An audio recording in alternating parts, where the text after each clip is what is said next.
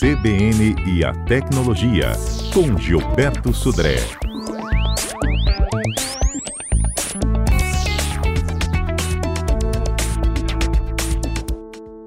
A dica do Gilberto de hoje é muito legal, viu, gente? Como é que a gente pode transformar um tablet em um leitor de livros digital, não é isso? Gilberto, bom dia.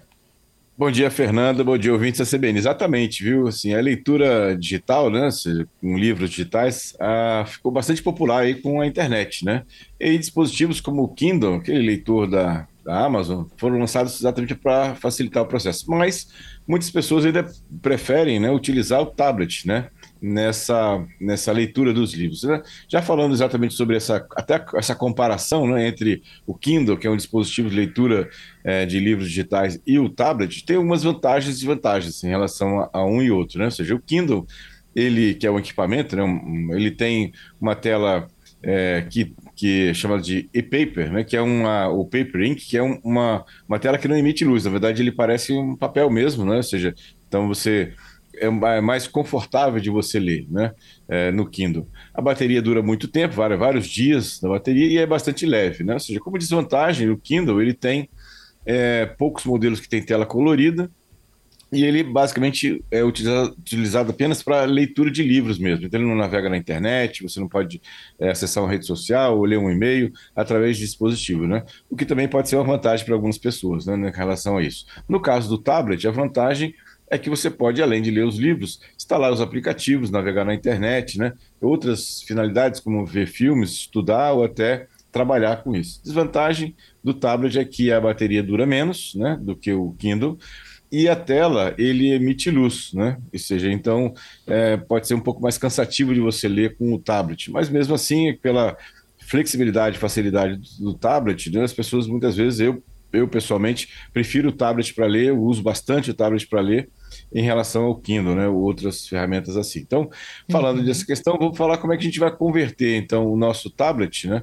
num leitor de livros digitais. Então, alguns aplicativos. O primeiro deles é um aplicativo gratuito chamado Read Era, né? É Read R E A D E R A.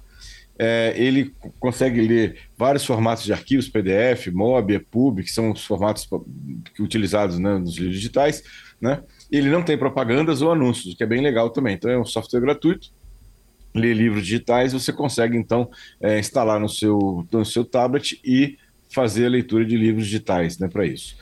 A outro aplicativo bem legal também é o próprio aplicativo do Kindle, né? ou seja, existe o Kindle como equipamento, né? E tem o Kindle como aplicativo que você pode é, baixar também, é gratuito, uma plataforma de leitura, né? E é possível você é, baixar alguns livros gratuitos, né? E até amostra de outros livros em relação a isso aí. Ele tem uma integração muito boa com a Amazon, né? ou seja, a loja de livros da Amazon, o que é bem legal também. Você pode fazer uma leitura, até assinatura né, do, do, da Amazon de livros, que você tem uma leitura, paga um valor mensal e tem acesso a, ilimitado a todos os livros da biblioteca lá para isso. É bem, bem legal nessa situação também.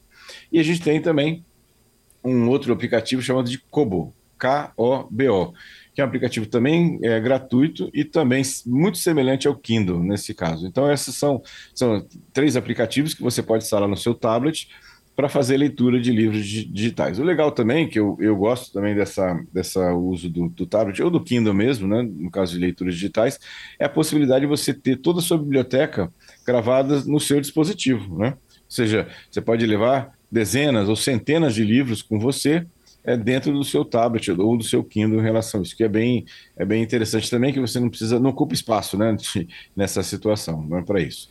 E aí uma dica bacana para quem está pensando em, em, baixar livros, né? Tem um, um, site que não é pirataria, é um site que disponibiliza alguns livros gratuitamente. Chama-se baixelivros.com.br. Então você pode entrar Baixe lá, baixelivros.com.br, exatamente. Vai lá, tem uma gama grande de livros lá, totalmente gratuitos, não são, como de novo, não é pirataria, né? São livros que entraram já em domínio público e eles são colocados lá à disposição para que você consiga ler, né? Bem, é bem legal também nessa, nessa questão. Então, algumas dicas aí para você converter o seu é, tablet, né? Num leitor de livros digitais para isso. Acho que é, é, bem bacana aproveitar o final de semana aí para dar se relaxar um pouquinho e ler um pouco. Né, pra, Nossa, eu já estou aqui acessando o baixelivros.com.br. Bem legal, né? Esse já quero. Muito... bem bacana, bem bacana né, para isso. É isso. Bom, hum. vamos aproveitar para contar para os nossos ouvintes os destaques da semana. Viralizou. Muito bem, Fernanda. O primeiro destaque da semana foi que a polícia prendeu alguns membros né, de uma quadrilha né, de, que, que, fazia disseminação de ransomware, aqueles vírus que criptografam arquivos né, e depois pedem resgate da, dessa criptografia às empresas para poder liberar os arquivos. Então, a, a, a gente da polícia prenderam na última terça-feira é, alguns operadores da gang, gang né, ou seja, da, da quadrilha de, de ransomware, Lockbit, na Polônia e Ucrânia. Né?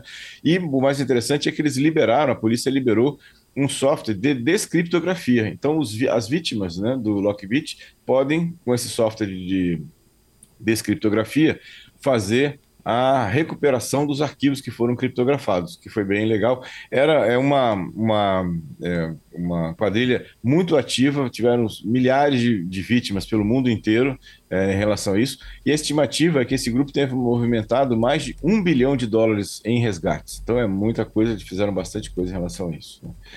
É, outra notícia da semana é que o Google, né, que tinha lançado né, o Bard, que é uma ferramenta de IA que seria concorrente do Chat GPT, mas não deu muito certo, o Bard não foi muito, teve muito sucesso, e agora relançou uma outra ferramenta chamada Gemini, né? mas que também parece que não foi muito bem também não, porque depois de, de lançar a ferramenta do Gemini, ela teve que é, bloquear o uso da ferramenta, principalmente na, na geração de imagens, porque estava gerando imagens erradas, imagens imprecisas em relação a algumas, até alguns fatos históricos nessa questão. Então, o Google teve que voltar atrás e de novo suspendeu aí o uso do Gemini. Realmente o Google não foi, não está sendo muito feliz nas ferramentas de IA que ela tem lançado em relação a isso aí, né? Logo o Google, né? É, exatamente, né? E uma última notícia, né?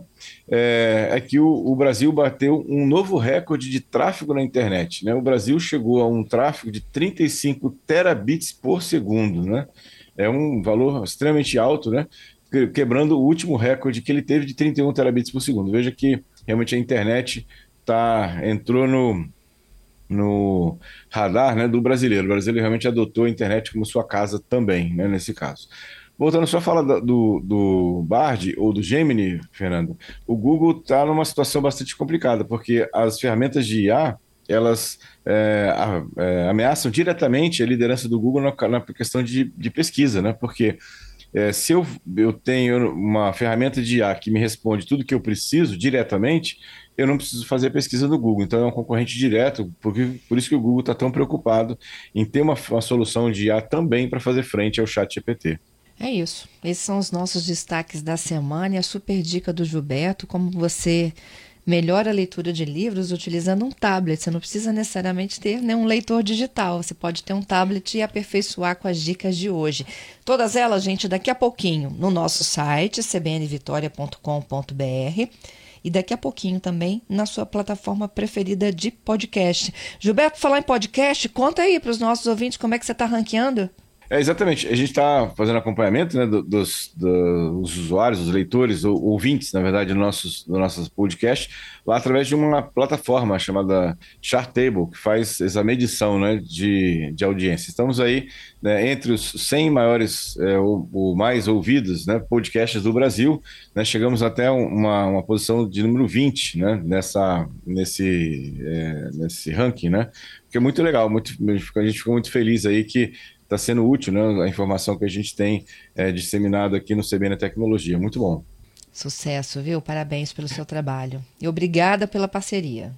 É, eu que agradeço, Fernando, pela parceria. Sucesso para todos nós aí. Obrigado aí. A gente é uma equipe que tem feito o, o CBN Tecnologia para ir ao ar. Muito bom, muito bom. Obrigado aí pela, pela oportunidade, pela, pela parceria também. Já te espero, hein? Próxima quarta. Quarta-feira estamos de volta com mais tecnologia. Até lá, Gilberto. Bom final de semana. Para você também.